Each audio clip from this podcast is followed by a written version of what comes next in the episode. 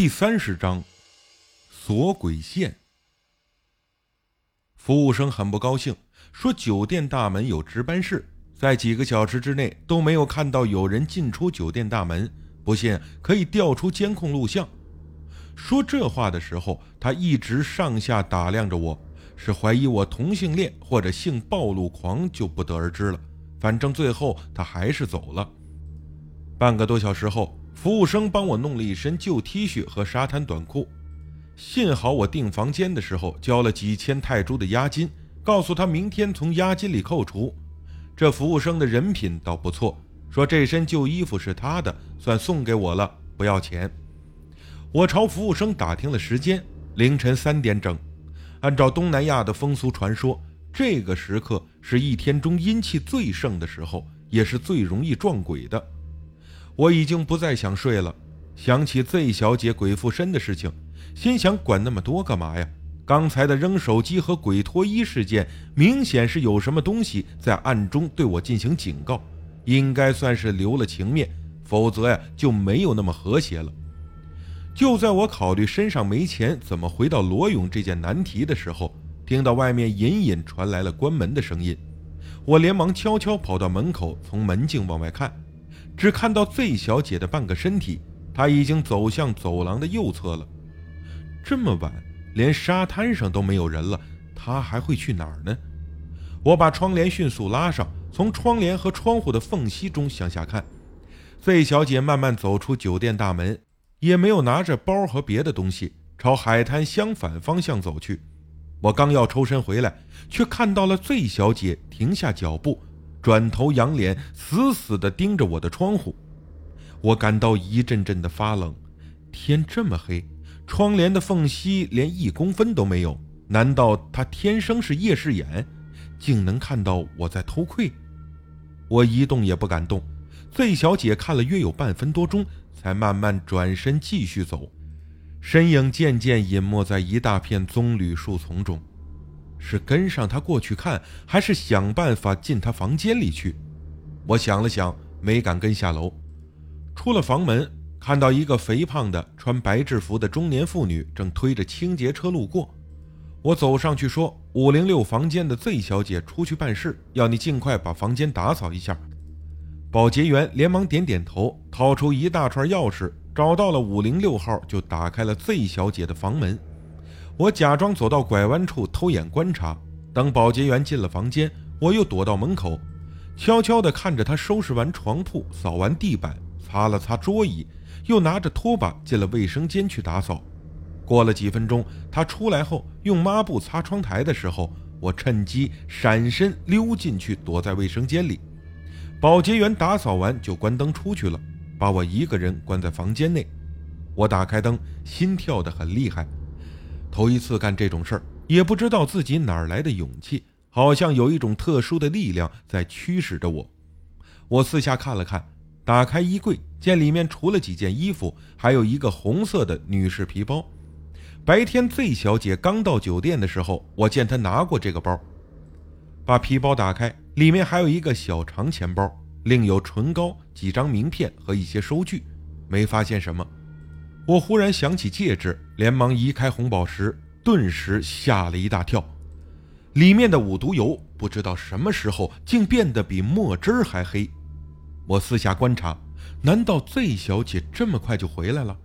下意识地把皮包赶紧放回衣柜，关上柜门后退了几步，刚要把宝石挪回，却发现五毒油变浅了一些。我很奇怪，再后退几步又浅了。我心念一动。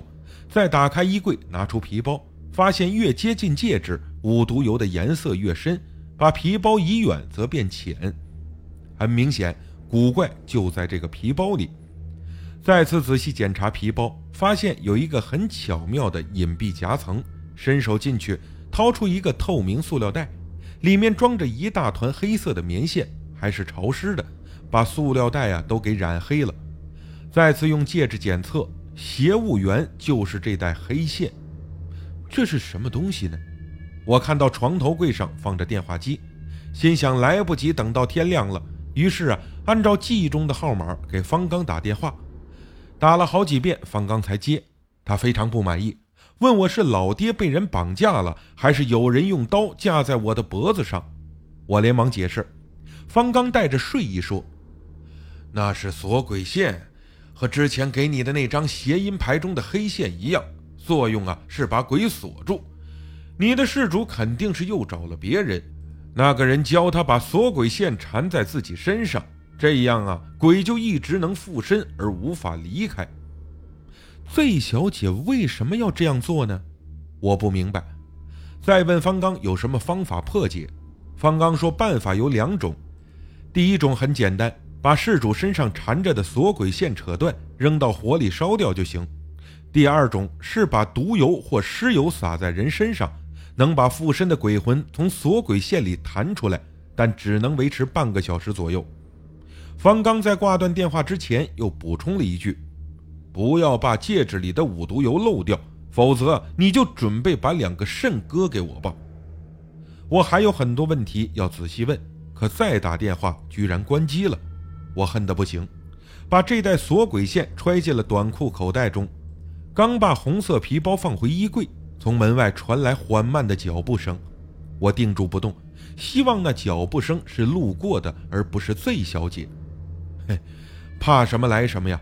脚步声在门口停住，又响起了掏钥匙的声音，我连忙关了灯，心想往哪儿藏啊？